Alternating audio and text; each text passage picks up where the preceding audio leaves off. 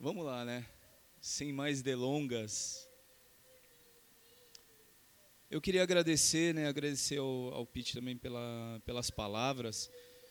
A gente, rapidamente, eu não teria como deixar de falar, né? A gente, desde o início em que estivemos por aqui, né? Já fazem acho que uns dois meses e meio, mais ou menos. É, algumas pessoas, no início, acho que a gente está na frente também, né? E não é só aqui que isso acontece, acontece em outros lugares também, né? É, chamam a gente de pastor, isso não me incomoda de jeito nenhum, né?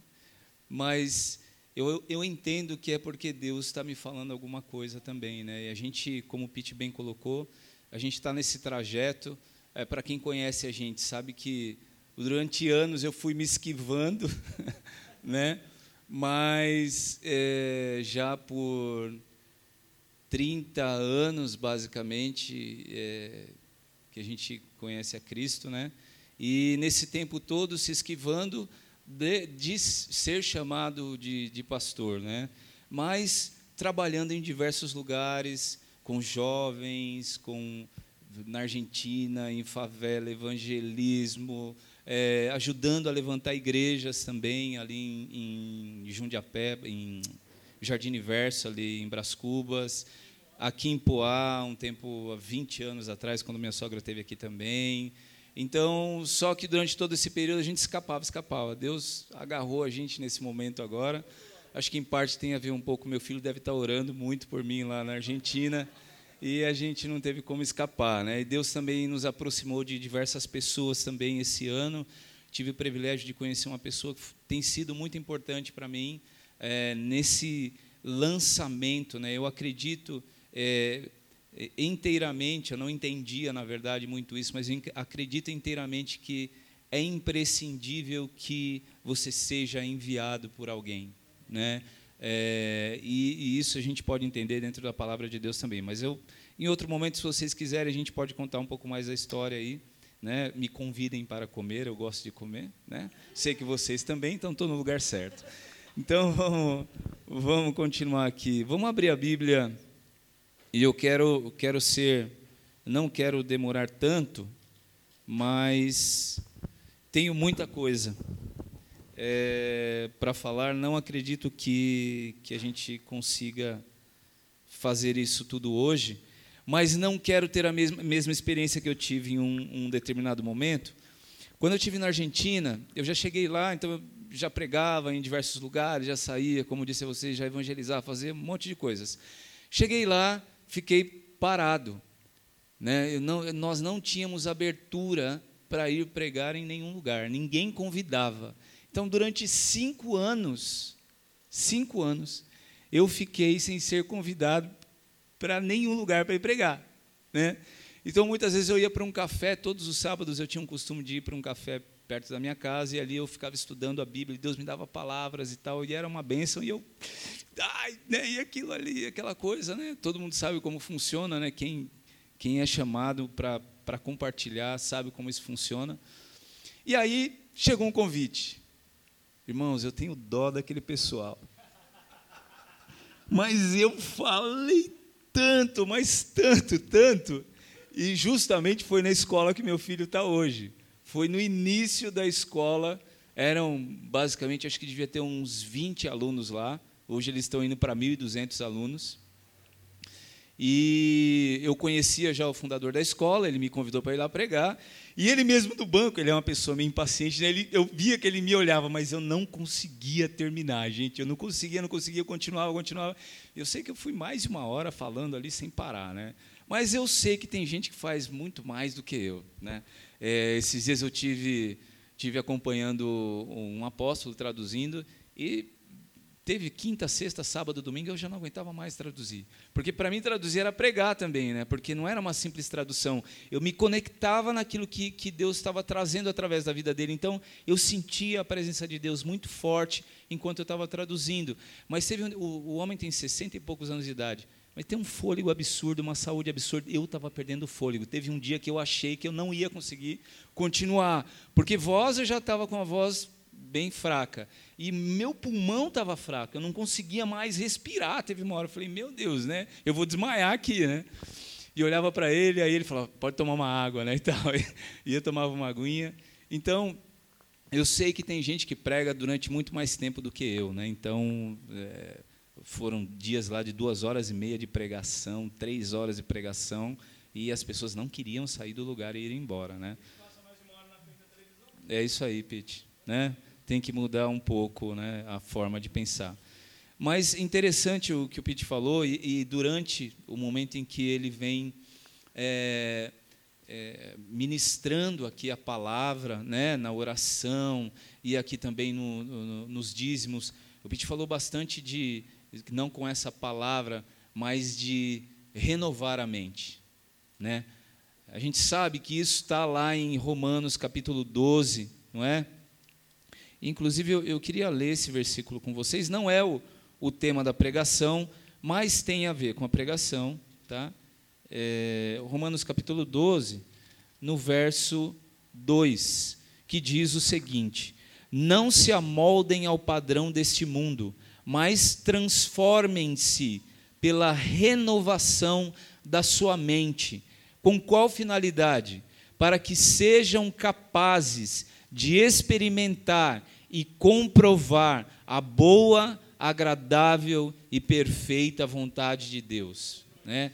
A BAP de Deus, né? A gente pode falar, né? Porque muitas vezes a pessoa fala perfeita, agradável, mas tem uma sequência eu não sei se é uma sequência realmente lógica, mas ela me dá um entendimento, é que a vontade de Deus ela começa de alguma forma, isso na nossa visão, não na visão de Deus, mas de alguma forma para nós ela começa sendo boa. Né? A gente, depois de um determinado período de tempo, a gente passa a entender que a vontade de Deus é boa. Né? Depois, a gente começa a perceber que, além de ser boa, ela é agradável também. A gente começa a desfrutar dessa vontade de Deus. E, por fim, ela termina sendo perfeita, porque a gente já está entregue. Né?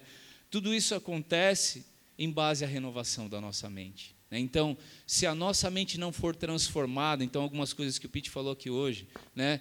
você talvez lá na tua manicure, talvez lá onde por onde você passa, você fala até não querer mais, né? E aqui muitas vezes a gente está calado.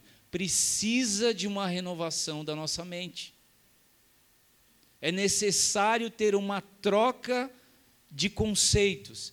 É necessário entender algo que nós ainda não conseguimos entender, porque quando nós entendemos, nós conectamos e aí as coisas começam a acontecer, né? Então, uma coisa que ele disse aqui, aproveite o tempo em que você está aqui. Nós já falamos isso em outras oportunidades aqui também. Então, realmente aproveite. Não tenha medo de abrir a tua boca em alto e bom som. Não tem problema.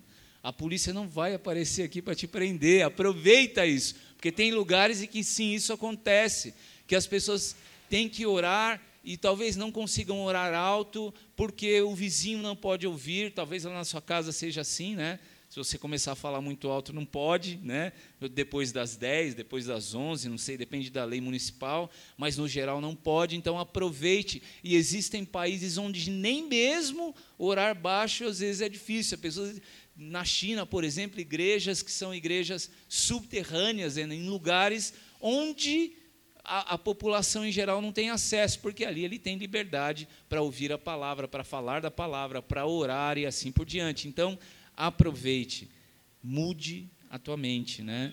Mude a tua mente. É, como eu disse, o tema da, da palavra não é esse, né? mas eu gostaria de, antes de que nós começássemos na palavra, que você se colocasse de pé, por favor. Nós falamos aqui hoje também sobre. Nossa, se o tempo não está me ajudando. É, nós falamos aqui hoje sobre. Nós cantamos que o amor de Deus é para sempre, né? Nós sabemos que isso é uma verdade. É, e hoje também foi falado que muitas coisas estão impressas no nosso espírito, não é verdade? e que às vezes nós ainda não, não chegamos até essas coisas que Deus imprimiu no nosso espírito, né? Mas esse para sempre é algo que para nós é difícil de entender, não é? Porque para sempre tem a ver com eternidade. dificilmente eu vou conseguir entender a eternidade, esse, tamanho do para sempre do amor de Deus sobre a minha vida, se eu não estiver conectado em Deus, na presença de Deus, com o Espírito Santo me revelando o que essa eternidade significa. E ainda assim, dificilmente, no meu entendimento, vai suportar todo esse tamanho que transcende a existência do ser humano e de todas as coisas que estão criadas, porque é para sempre. Já existia antes, existe hoje e vai existir eternamente no futuro. Então é para sempre o que? O amor de Deus é para sempre para com a minha vida. Para com a tua vida que se aproximou dele. Então, por que que eu pedi para você ficar de pé? Porque eu entendo que esse ano, e nós conversávamos sobre isso, de 2020, é um ano de colheita. É um ano de retorno de muitas pessoas. Se o, se o amor de Deus é para sempre, e Ele é para sempre, porque é verdade, a palavra de Deus não mente. Aquelas pessoas que você sabe que não estão aqui, aquelas pessoas que você sabe, ontem nós conversávamos na mesa quando comíamos aqui, pessoas que estão afastadas do Senhor, mas que o Senhor já imprimiu no espírito dela, como nós ouvimos aqui hoje, que ela é um filho de Deus, essas pessoas precisam da nossa oração. Essas pessoas precisam ser alvo da nossa aproximação, para que elas passem pela porta que somos nós e voltem para o reino de Deus. Então é por isso que eu pedi para você ficar de pé, porque antes, se, se eu não conseguir pregar aqui hoje, antes de tudo, que nós oremos por essas pessoas que já passaram por essa igreja, pelas pessoas que estão afastadas do Senhor, pelas pessoas que ainda não conhecem a Cristo e que estão aqui nessa cidade e que serão pessoas que também o conhecerão através de nós. Se nós estamos aqui nessa cidade, um dos motivos principais é para que o reino de Deus seja manifesto, seja manifesto aqui nessa cidade. Esse é um dos motivos principais pelo, pelos quais nós viemos para cá. Eu não vim para cá para perder tempo. Sei que o Pete também não veio para cá para perder tempo. Ele poderia estar fazendo tantas outras coisas. Sei que você também não veio para cá para perder tempo. Nós temos um propósito. Deus tem uma missão e essa missão passa por alcançar aquele que não está aqui seja ele afastado ou não conhecedor ainda de Cristo. Então vamos, nesse momento, dedicar a nossa oração, apenas alguns minutos, a, a, a que essas pessoas retornem para Deus. Deus, em nome de Jesus, nós queremos abrir o nosso coração, nós abrimos a nossa boca, Pai, nós em alto e bom som, todos nós unidos, nós clamamos, nós pedimos por aquelas pessoas, Pai, que talvez um dia passaram pelas portas dessa casa, ó Deus, que um dia ouviram a tua palavra, que um dia foram ministradas, que um dia foram até mesmo, Senhor, trabalharam, serviram nessa casa, serviram outras pessoas, pessoas, ó Deus, que foram levantadas inclusive para trabalharem no teu reino, mas que hoje não estão aqui, estão como que afastadas do Senhor. Não sei se esse termo realmente existe, porque na verdade, ó Deus, se o teu amor é para sempre, elas apenas, Senhor, um tempo, durante um tempo não estão aqui, mas ó Deus, mediante o teu amor que é para sempre, nós pedimos, lança as tuas cordas de amor, Pai, e começa a trazer, a atrair essas pessoas para junto de ti novamente. Quebra o jugo, quebra em nome de Jesus toda a culpa pelo pecado que praticaram. Quebra talvez as pessoas estejam afundadas em vícios. Senhor, em nome de Jesus, retira,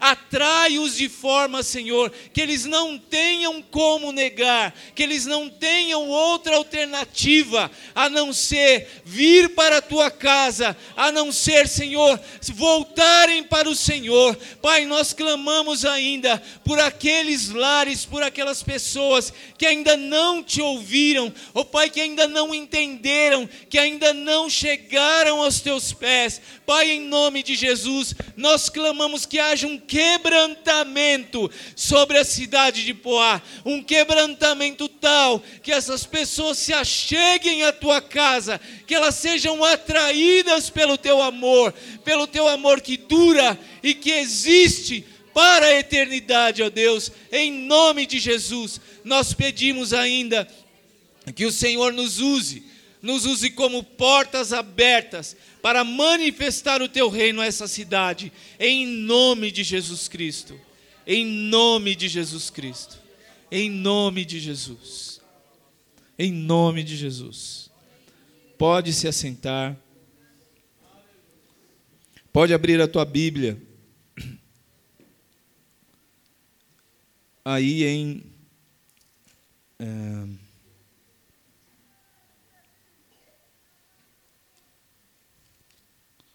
Lucas, capítulo 5.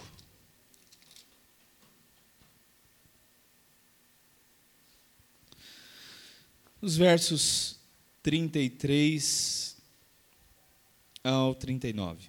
E a Bíblia diz o seguinte: E eles lhe disseram: Os discípulos de João jejuam e oram. De que forma? frequentemente, quer dizer, era uma prática constante, jejuar e orar, bem como os discípulos dos fariseus. Mas os teus vivem comendo e bebendo.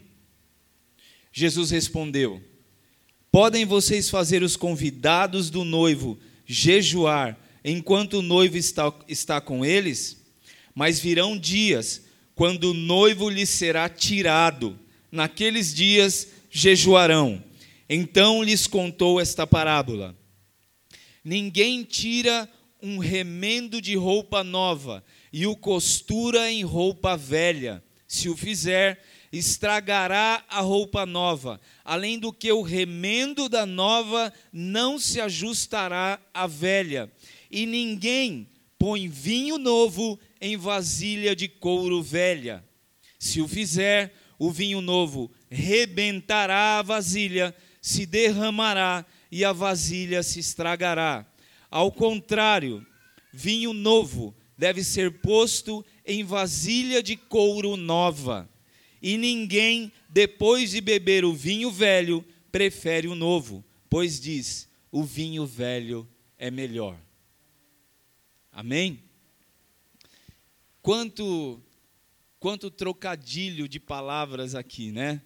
Mas interessante é que a prática frequente do jejum é algo importante. Talvez, não sei hoje, mas é, por onde eu tenho passado, eu tenho visto, né, e até mesmo na minha vida durante um tempo aconteceu, em que nós muitas vezes tomamos algumas práticas que são práticas importantes para a vida espiritual. E nós, como por exemplo no caso do jejum, nós dizemos, bom, essa prática é uma prática meio legalista, é uma regra. Então, poxa, eu vou jejuar, eu vou me esforçar aqui para. Né? Então, vários estudos, é, várias palavras falando sobre essa prática e trazendo talvez um conhecimento, ou talvez, talvez esse pensamento passou pela tua cabeça algum tempo atrás. Eu não sei se você tem a prática de jejuar ou não, não vou nem pedir para ninguém levantar a mão, né? mas é interessante é que esse assunto está sendo abordado aqui na palavra de Deus. E nada daquilo que é abordado na palavra de Deus é abordado por acaso.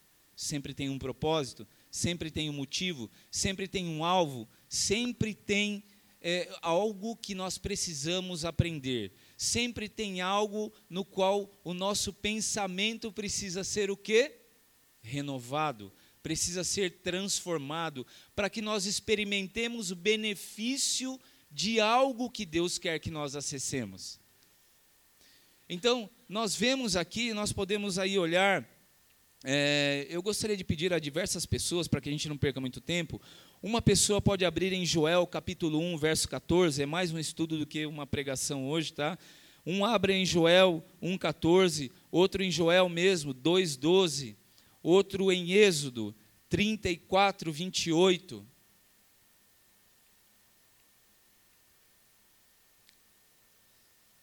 São aí três pessoas, né? Uma quarta pode abrir em 1 Samuel 7, 6.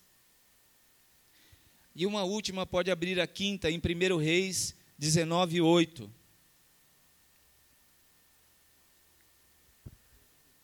Êxodo, capítulo 34, versículo 28. Então vamos lá, quem abriu em Joel 1, 4, pode, por favor, ler em voz alta? Não precisa ser todo mundo ao mesmo tempo, não, senão atrapalha. Vamos, vamos ordenado. Vamos lá, Laíde, eu sei que você está com vontade.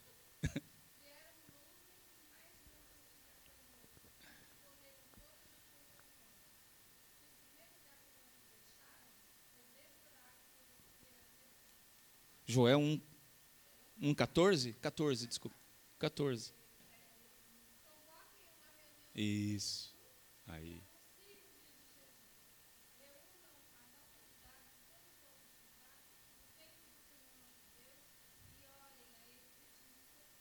Ótimo. Aí Joel também 2,12.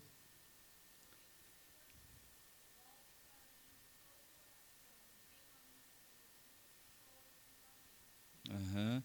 Êxodo 34, 28. Moisés permaneceu no monte com o Senhor 40 dias e 40 noites. Durante todo esse tempo, não comeu nem pão, nem bebeu água. Ele escreveu os termos da aliança, os dez mandamentos, nas tábuas de pedra. 1 Samuel 7, 6.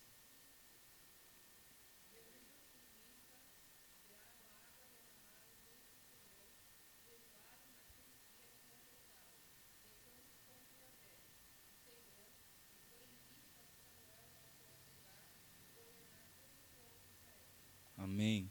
1 Reis, capítulo 19, verso 8.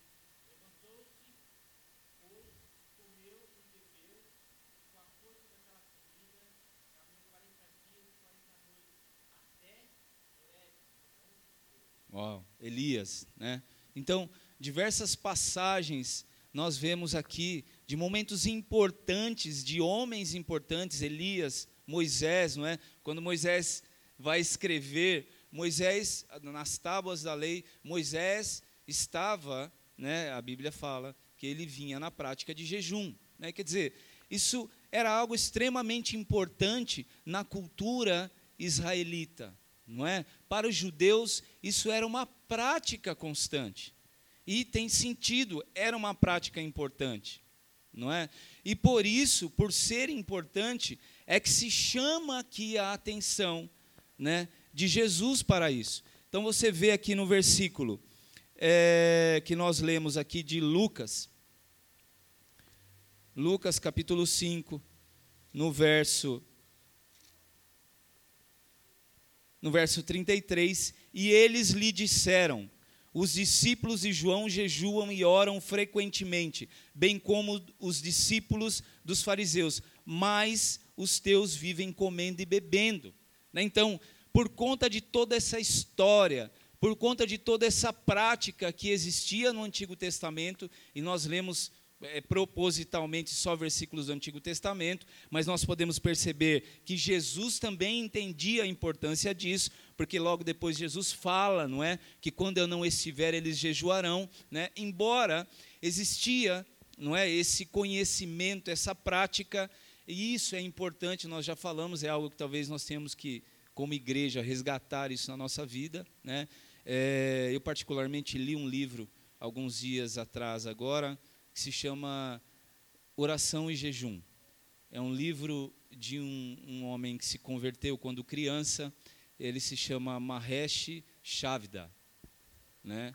É, e ele era médico. Ele foi levado a trabalhar em um, nos Estados Unidos em um hospital de loucos. E lá naquele hospital tinha um menino que ele constantemente ele era jogado no chão. Ele era jogado no chão, então o menino vivia machucado, vivia machucado. E aí eles tiveram a ideia de colocar uma, uma camisa de força no menino, né? Mas não adiantava muito porque os amiguinhos dele lá viam que ele estava de camisa de força, empurravam ele, ele caía no chão e se machucava. Então esse menino vivia em, constantemente nessa situação. E ele, confrontado por essa situação que aquele menino vivia, ele começou então a orar e falar: Deus, o que, que eu posso fazer aqui? Eu tenho que fazer alguma coisa. E eu, eu preciso fazer alguma coisa. E ele, naquela luta, não posso deixar esse menino desse jeito, esse menino vai morrer. Naquela luta, ele então começa a entender que ele precisava de uma arma, ele precisava dispor de uma arma e que essa arma seria jejuar. Porque Jesus, né, nós lembramos também de uma passagem na qual os discípulos não puderam expulsar um demônio e aí Jesus explica para eles no final, depois de chamá-los de homens de pequena fé, de que aquela classe de demônios só seria possível expulsar de que forma? Com oração e com jejum. Então, esse homem, Mahesh, ele então entende isso e começa a orar, começa a jejuar, e aí num determinado momento ele vai e aborda esse menino em um quarto e ora pelo menino, e ele conta no livro que aconteceu algo tremendo. O menino, obviamente, era possuído de um demônio. O demônio era quem jogava esse menino no chão e o menino levanta no alto e cai no chão e ali o menino é libertado, né? É, e aí ele entende o quanto aquilo foi significativo para a vida dele, e a partir dali ele começa a ter aquilo como prática. E, e é interessante que nós, né, e eu, eu digo isso na minha vida pessoal, é interessante que se nós realmente, em algumas situações, nós precisamos ter práticas que são espirituais para é, conquistar aquilo que Talvez, por exemplo, uma cura para uma criança como essa, uma libertação para uma criança como essa, que de uma forma, digamos, rasa, ele não teria, se ele não se aprofundasse mais na presença de Deus, ele não teria conseguido é, uma vitória na, naquela situação em que se apresentava na frente dele. Então, nós sabemos que a prática do jejum é importante. Né? Mas aqui, nessa passagem bíblica, é, embora nós tenhamos falado bastante sobre jejum. O, o assunto principal aqui não é o jejum. Esse foi o assunto que os fariseus levantaram. Se você ler comigo aí mesmo no capítulo 5, no verso 21 em diante, fala quem eram essas pessoas que estavam questionando a Jesus eram os fariseus, diz no versículo 21, os fariseus e os mestres da lei eram quem é, as pessoas que estavam nesse contexto. Começaram a pensar: quem é este que blasfema? Quem pode perdoar pecados a não ser somente Deus? E aí continua.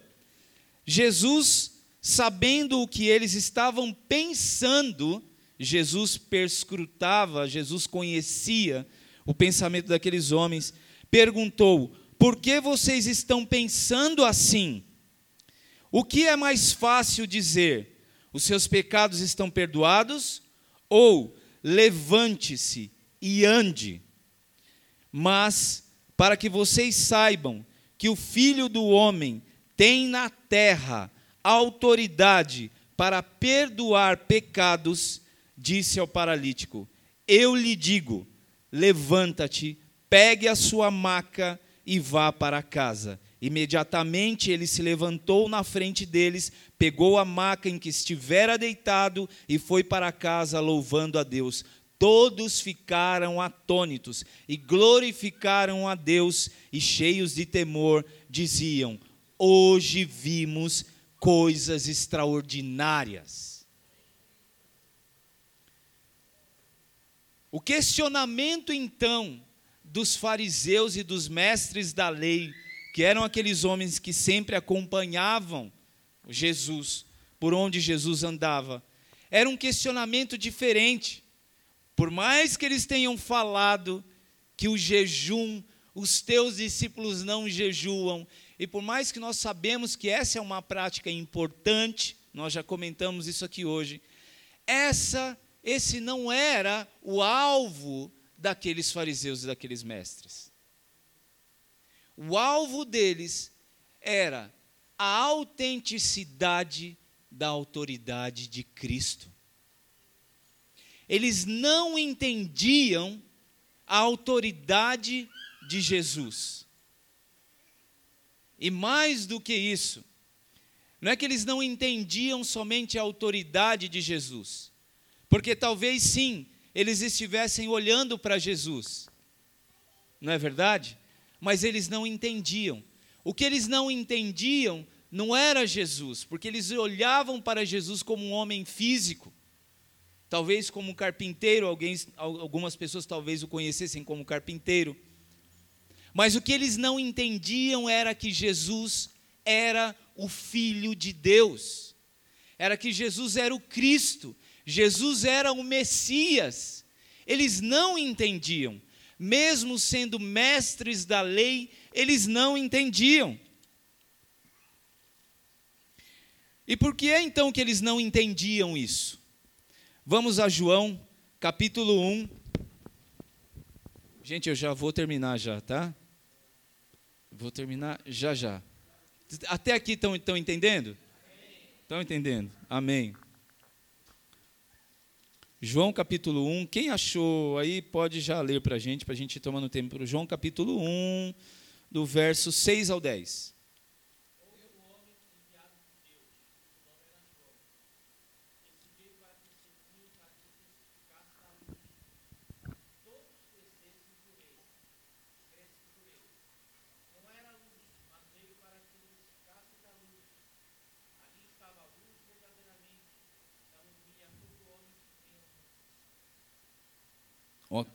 Até aí tá bom, até aí tá bom. Então vejam bem, nós vemos aqui no, nessa passagem duas pessoas. Quem nós vemos? Nós vemos João Batista, não é? Nessa passagem bíblica e quem mais nós vemos? Nós vemos a Jesus, né? Tá claro, tá ali João Batista e tá ali também Jesus. Então, quando Jesus chega né? E aí, nós, se nós vamos aqui ao verso 12, né? nós vemos que Jesus, 10 em diante, aquele que a palavra estava no mundo e o mundo foi feito por intermédio dele, mas o mundo não o reconheceu. Veio para o que era seu, mas os seus não o receberam. Então, a Bíblia diz: Jesus veio para quem? Jesus veio para aqueles que eram seus. Quem eram os seus aqui? Os judeus. Jesus veio para, inicialmente, pregar o evangelho a quem? As boas novas aos judeus. Mas a Bíblia diz que os judeus, os seus, não o receberam. E aí continua. Mas a todos quantos o receberam, deu-lhes o quê? Deu-lhes o poder de serem feitos filhos de Deus. Jesus veio para os que eram seus, mas os seus não tiveram entendimento de quem ele era. Eles deveriam estar esperando a Jesus. Sim ou não? Eles conheciam os profetas. Nós estamos falando aqui de mestres da lei. Eles conheciam os profetas, eles conheciam toda a palavra. Um judeu desde criança ele tem a palavra, ele a palavra, isso é maravilhoso, irmãos. Eles dão importância para isso. Instrui a criança verdadeiramente no caminho que ela deve andar. Ele vai colocando a palavra dentro dela. É uma prática muito importante também, além da oração e do jejum, que nós coloquemos a palavra dentro de nós. E isso é algo, como o Pete falava, tem algumas coisas que não é assim que vai acontecer, não. É você que tem que colocar lá dentro. Sabe suor, quando você vai correr, ou quando você pratica algum esporte, ou quando eu mesmo, olha, hoje eu estava ali dentro do carro, já minha camisa estava molhada já de suor, né? Porque estava calor, estava quente, abafado. Você sua, não é? O teu físico, você tem que aprender a suar o cérebro também, a mente, a mente espiritual. Você tem que aprender, se esforçar para colocar lá dentro, e não estou falando aqui num esforço, numa regra, né, numa legal, em algo legalista, não. Você tem que entender que você precisa ser cheio da palavra. Senão não acontece nada. Eles, por, pelo contrário, eram cheios da palavra, mas eles eram cheios da letra, porque eles não entenderam quem era Jesus. Eles deviam estar esperando, mas eles não esperavam a Jesus, porque Jesus veio para quê? A Bíblia diz: veio para os que eram seus, mas os seus não o receberam. Mas a todos quantos o receberam, deu-lhes o poder de serem, serem feitos filhos de Deus. Olha, eu estou aqui, não é? Eu estou aqui para te dar algo. Mas se você não quer, eu vou ao outro. É simples assim. E não é porque Jesus não teve paciência com eles, é porque Jesus veio para eles, mas existia algo que Jesus veio fazer. O que era esse algo que Jesus veio fazer? Ele veio cumprir um propósito. E o propósito de Jesus transcendia a humanidade. Se ele não cumpriu com alguém, ele então foi cumprir com outro. Se eu não entendo aquilo que Deus está fazendo, Deus vai fazer com outro. Simples assim. Quantas coisas eu deixei passar, talvez na minha vida ministerial, talvez na minha vida profissional, talvez em, tantas, em tantos momentos da minha vida, ou você também na tua vida, né? por não entender aquilo que Deus estava fazendo. E quando a gente fala de cumprimento específico, Jesus não poderia deixar de cumprir aquilo que ele veio para cumprir. Mas é interessante que eles não entenderam. Por que, que eles não entenderam? Porque eles não eram filhos do mesmo Pai que Jesus era.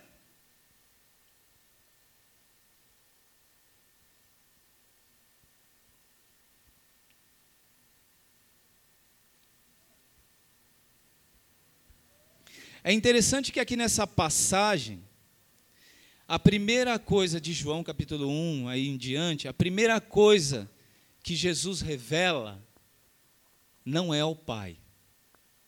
Olha que coisa interessante que eu vou te falar, hein? Presta atenção. A primeira coisa que Jesus revela não é o Pai. Jesus revela o Filho, primeiramente. Porque ele diz aqui no verso 13: os quais não nasceram por descendência natural, nem pela vontade da carne, nem pela vontade de algum homem, mas nasceram de Deus. Ele está falando de filho, não é? Ele está falando de filho e continua: aquele que é a palavra tornou-se carne e viveu entre nós, vimos a sua glória, glória como do unigênito vindo do Pai, cheio de graça e de verdade. Né? E aí continua falando de João também. Mas, vamos ver aqui na. Aquele que é a palavra estava no mundo e o mundo foi feito por intermédio dele, no 10, mas o mundo não o reconheceu. Veio para o que era seu, mas os seus não receberam. Contudo, aos que o receberam, deu-lhes o poder de serem feitos filhos de Deus. Então Jesus estava revelando, primeiro, quem era o filho, a identidade do filho. E aí ele diz que ele dá poder, então, àqueles que querem, que, que querem ser filhos, de serem feitos seus filhos, serem feitos filhos de Deus. Ele dá poder a nós de sermos chamados filhos de Deus, de sermos feitos filhos de Deus.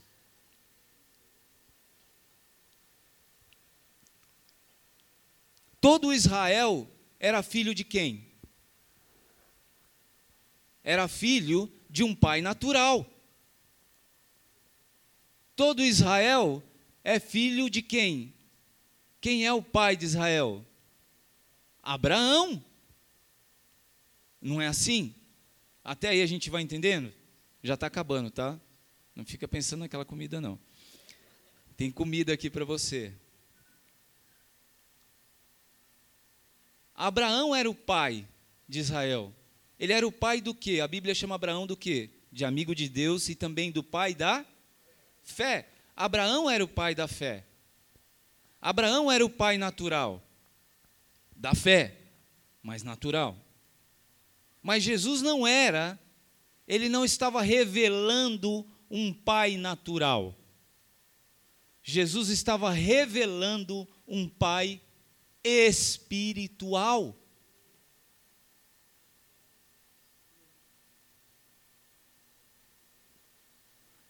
O povo de Israel, e aí nós falamos sempre o povo de Israel, era povo, porque eles tinham como pai a Abraão, e sobre Abraão existia uma promessa, e a promessa de Abraão era que, como as estrelas dos céus, como a areia do mar, seria quem? A sua descendência. Então esses homens eram descendência de Abraão. Mas Jesus veio revelar outra descendência. Jesus queria conectá-los a uma filiação diferente. É por isso que ele começa falando o quê? Manifestando quem? Manifestando o filho. Tanto João, nessa passagem, quanto Jesus, manifestam o filho. Por que manifestam o filho? Eu não tenho como falar que eu sou pai, vocês sabiam que eu sou pai, não é verdade? Mas quando vocês viram o meu filho, foi diferente. Esse é o filho do Marcelo. Sim ou não? Não dá uma sensação diferente? Por quê? É o filho, quando me chama de pai, que revela que eu sou pai.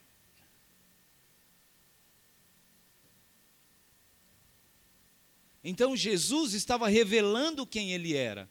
E na verdade estava ensinando, querendo, né, trazendo o povo de Israel para entender que eles precisavam entender que eles tinham que ser filhos de um outro pai, né?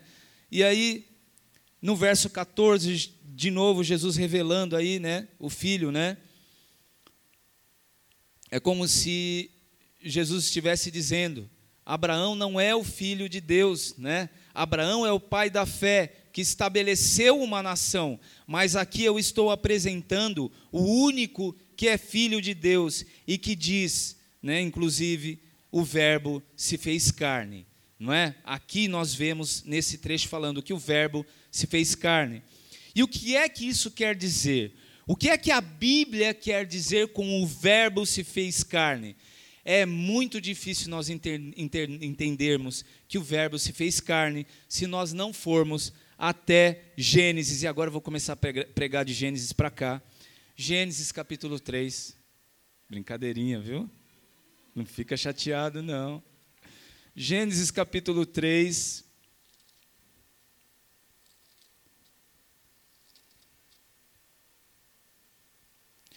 É um texto conhecido. E o Verbo se fez carne. É um texto conhecido. Então, diz aqui no versículo 14: Então o Senhor Deus declarou a quem? A serpente. Disse o que a serpente? Uma vez que você fez isso, maldita é você, entre todos os rebanhos domésticos e entre todos os animais selvagens. Sobre o seu ventre você rastejará e pó comerá todos os dias. E aí continua: porém inimizade entre você e a mulher, entre a sua descendência e a descendência dela. Este lhe ferirá a cabeça e você lhe ferirá o calcanhar.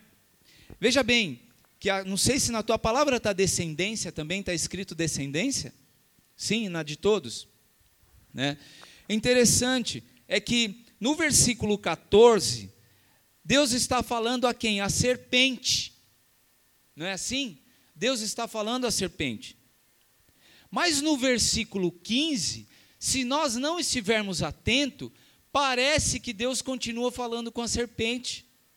Mas Deus já não está mais falando com a serpente.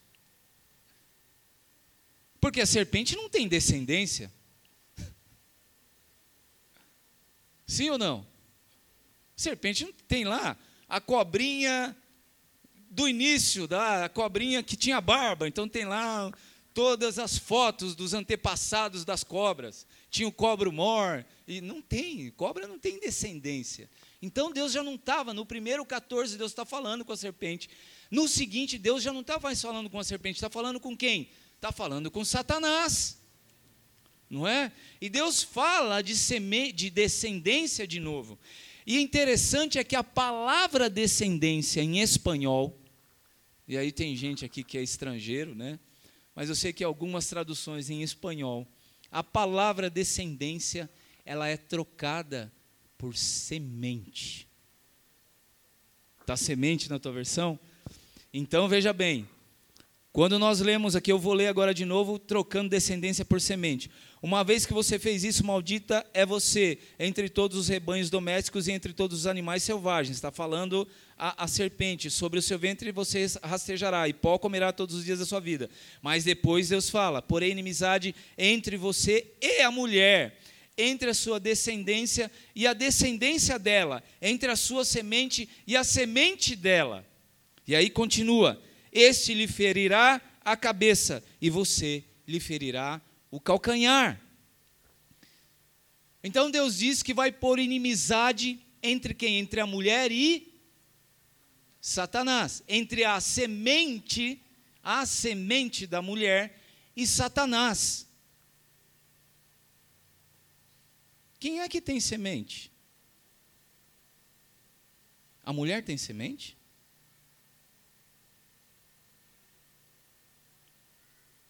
Hoje nós somos até advertidos aqui, né? Não era Maria e João, não. A mulher não tem semente. O sêmen é do homem, é algo do homem. A mulher tem óvulo. Mas como é que a Bíblia está falando que a semente é a semente da mulher?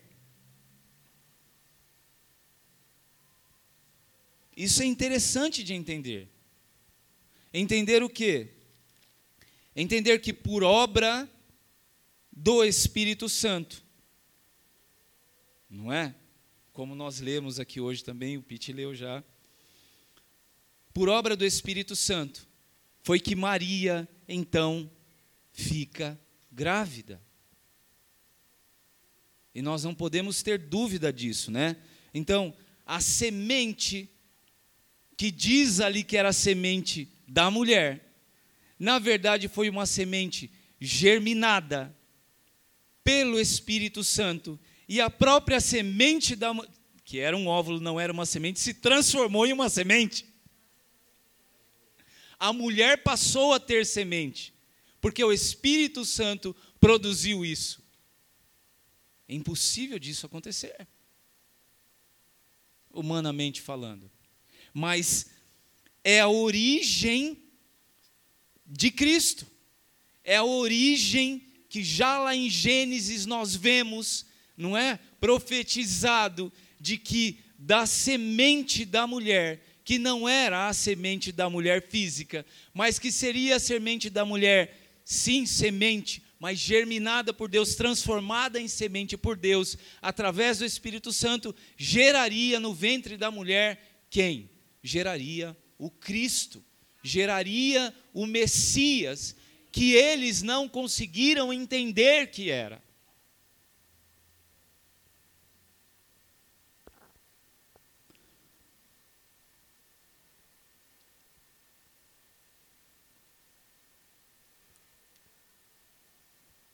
Vamos até Mateus, vamos passear um pouquinho mais. Eu falei que era estudo, né?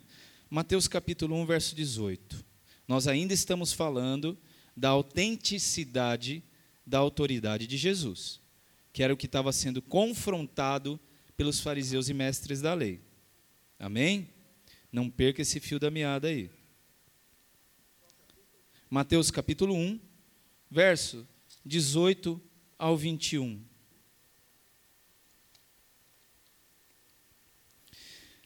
Foi assim o nascimento de Jesus Cristo Maria, sua mãe, estava prometida em casamento a quem? A José. Mas antes que se unissem, achou-se grávida pelo Espírito Santo. Por ser José seu marido, um homem justo, e não querendo expô-la à desonra pública, pretendia anular o casamento secretamente. Mas depois de ter pensado nisso, apareceu-lhe um anjo do Senhor em sonho e disse: José, filho de Davi, não tema receber Maria como sua esposa, pois o que nela foi gerado procede do Espírito Santo. Ela dará à luz um filho e você deverá dar-lhe o nome de Jesus, porque ele salvará o seu povo dos seus pecados. E nós sabemos o que aconteceu mais para frente com tudo isso, não é verdade? Porque lá já em Gênesis, em Gênesis, nós vimos que já estava profetizado. Jesus nasceu, nós já sabemos a sequência da história. Jesus cresceu, Jesus então foi batizado, Jesus então começa seu ministério, prega para muitas pessoas, cura muitas pessoas, faz muitos milagres, vai para a cruz, morre, ressuscita e ascende aos céus. Mas antes de que ele ascendesse, ascendesse aos céus, qual foi a profecia que se cumpriu? A que nós lemos lá em Gênesis, que ele esmagaria a cabeça de da serpente, de Satanás. Não é isso? Então Jesus faz isso e aí Jesus então ascende aos céus. Então é interessante, é porque tudo isso é, não era conhecido, ou seja, os textos sim eram conhecidos dos mestres da lei, mas o entendimento não havia.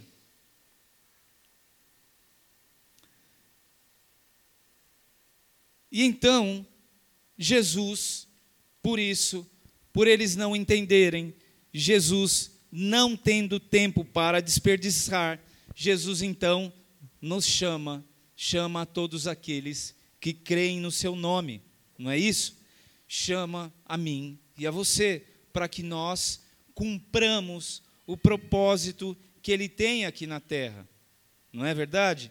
Então, João Batista tinha as coisas bem claras, né? Que era outra pessoa que estava lá no texto de 1 João.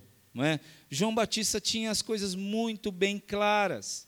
Ele não tinha nada obscuro. Ele sabia quem ele era. Ele sabia quem Jesus era. Né? Ele sabia exatamente. Porque Deus tinha dado a ele sinais. E aqui eu, eu vou terminar já, tá?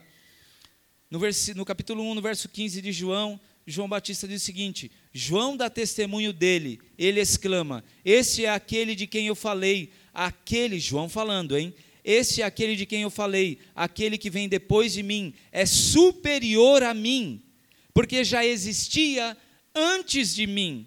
Todos recebemos da sua plenitude, graça sobre graça, pois a lei foi dada por intermédio de Moisés, a graça e a verdade vieram por, por intermédio de Jesus Cristo. Ninguém jamais viu a Deus, mas o, o, mas o Deus unigênito que está junto do Pai, o tornou conhecido. E aqui no verso 20, tem algo mais importante que João diz. Ele confessou e não negou, declarou abertamente: Não sou o Cristo. E a quem ele estava declarando? Aos judeus, aos mestres da lei, aos fariseus aos conhecedores da lei. E eles não se contentaram, porque eles continuaram, veja no, no 21, perguntaram-lhe: E então, quem é você? É Elias? E ele disse: Não sou. É o profeta? E ele respondeu: Não. Finalmente perguntaram: Quem é você? Dê-nos uma resposta para que a levemos àqueles que nos enviaram. Que diz você acerca de si próprio. E, e então, que diz você acerca de si próprio. E aí no 22, João respondeu com as palavras do profeta Isaías: Eu sou a voz do que clama no deserto. façam um caminho reto para o Senhor. E aqui nós queremos concluir. João deixou claro que também ele não era Elias, porque a gente não vai conseguir chegar, mas nós passaríamos por isso também, né? Aqui eles estavam fazendo menção ao Antigo Testamento, também há uma passagem do Antigo Testamento, mas nós não vamos, não vamos conseguir chegar lá, que é de Malaquias 4, 5, se você quiser anotar, pode anotar, não é? De que era um sinal aquilo que João estava fazendo, e por isso eles se confundiram com João. Por que, que eles não perguntaram para João, você é Moisés? Por que eles não perguntaram para João, você é qual outra pessoa da, da, da Bíblia? Você é Abraão? Era o pai da fé deles. Mas eles perguntaram especificamente se ele era Elias. Por quê? Porque eles estavam fazendo referência, eles estavam pensando em Malaquias, capítulo 4, verso 5. Eles não entenderam que Jesus era o Cristo. E o próprio, o próprio João entendeu sim. Por quê? Porque Deus tinha dado um sinal também a João. Aquele que você vir descer a pomba sobre ele, não é? Esse, né, o Espírito Santo descer sobre ele em formato de pomba, esse é o meu filho. Então João sabia que aquele que estava entre eles era Jesus. Então, irmãos, é importante isso, porque lá, se nós voltamos novamente em Lucas capítulo 5, aqui para encerrarmos, né, porque a comida já deve ter torrado lá no fogão. É, depois dá para esquentar? Se der para esquentar depois, se estiver desligado, tudo bem. Agora, se estiver ligado, né, irmão? Quando Jesus fala, então, vocês viram, depois você pode se aprofundar um pouco mais, Jesus fala de vinho novo, né, de odre velho. Você não coloca vinho novo em odre velho, mas você coloca vinho novo em odre novo. E depois Jesus ainda fala no final, mas o vinho novo, então, é, quem bebe e bebe depois do vinho velho, ele vai perceber que o vinho velho é melhor do que o vinho novo. Então, tem, tem uma, uma produção de Deus né, uma movimentação de Deus aqui. Deus não é parado. Deus sempre está movimentando algo na nossa vida. Lembram? Do seu interior fluirão rios de água viva, não é? Movimento. Deus sempre está se movimentando. É, é, é um atributo, é, é de Deus, é do DNA de Deus, se a gente pode dizer assim, que ele se movimente, não é? Mas interessante é que Jesus então está dando essa palavra a todos que estão ali, inclusive aos mestres: se vocês não lançarem fora aquilo que é velho, aquilo que for novo que for, e, e que for colocado em vocês, vai se perder.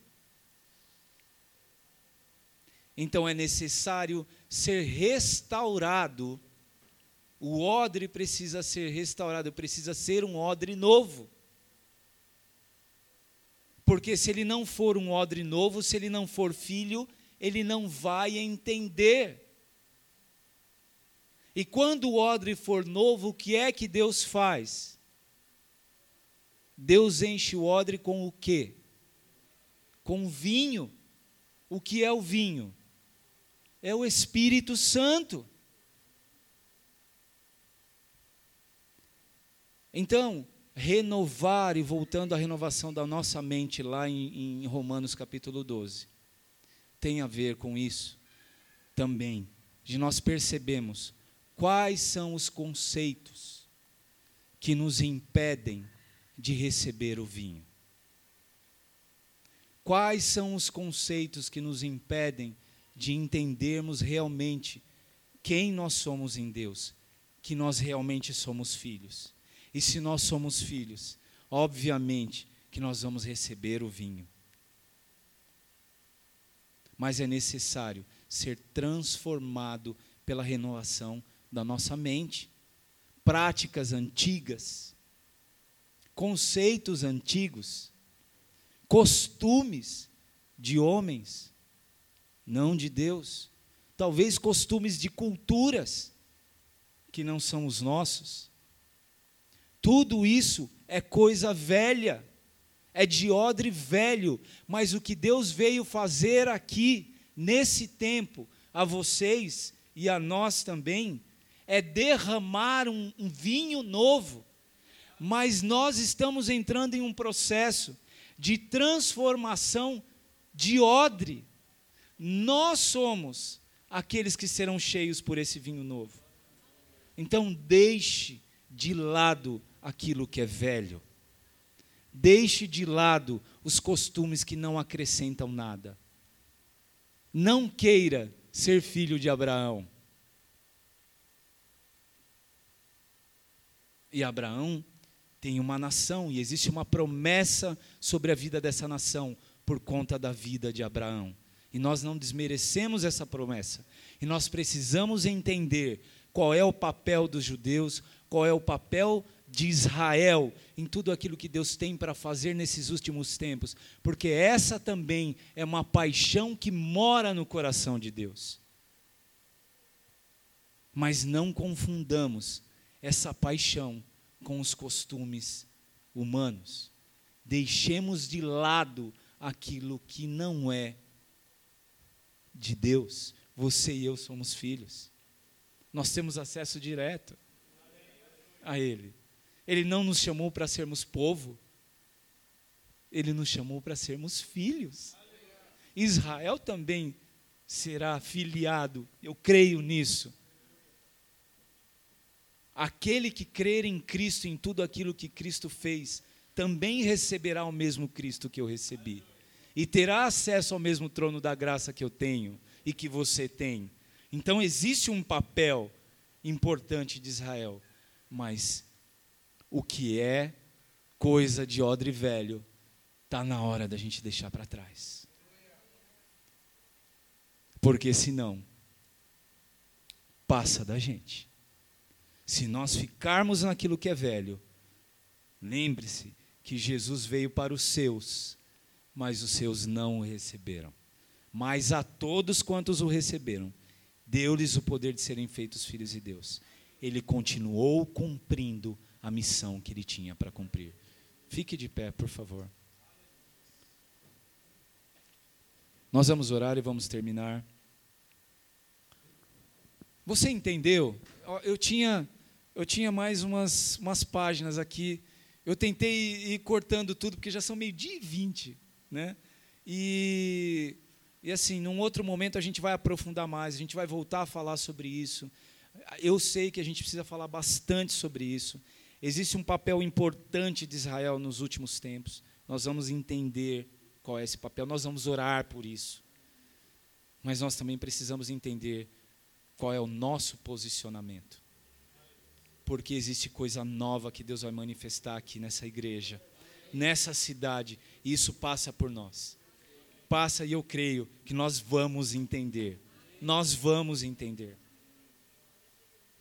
Deus, em nome de Jesus, nós te agradecemos, Pai, pela tua palavra. Nós pedimos que, Senhor, em nome de Jesus, tudo aquilo que com as minhas palavras eu não consegui alcançar. Eu peço que essas sementes, o Senhor, através do teu Santo Espírito, germine, faça com que seja ruminada essa semente no interior de cada vida que está aqui, Pai, que eles possam se aprofundar mais em saber, ó Senhor, a filiação verdadeira que eles receberam, que eles possam saber da superioridade de Jesus, que foi declarada inclusive por João Batista, Pai, dizendo que ele não era o Cristo, mas que no meio deles estava aquele que era superior, que era maior do que ele. Ó Deus, que nós possamos entender essa maioridade, essa superioridade do Senhor Jesus, possamos entender profundamente o sacrifício dele que está sobre todas as coisas, que é superior superior a todas as coisas, e em nome de Jesus, nós possamos então, Deus, receber aquilo que é novo do Senhor, receber a restauração que o Senhor tem para essa casa, que o Senhor tem para as nossas vidas, recebermos o vinho novo que o Senhor tem para derramar nas nossas vidas. As tuas palmas aplaudem ao Senhor, em nome de Jesus.